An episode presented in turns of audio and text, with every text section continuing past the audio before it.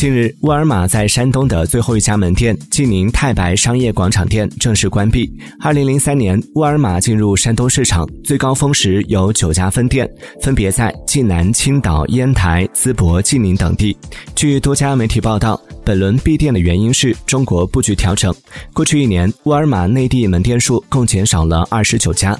另一方面，旗下的山姆超市会员店去年底宣布已在二十三个城市开有三十六家门店。并预计在今年底增至四十到四十五家。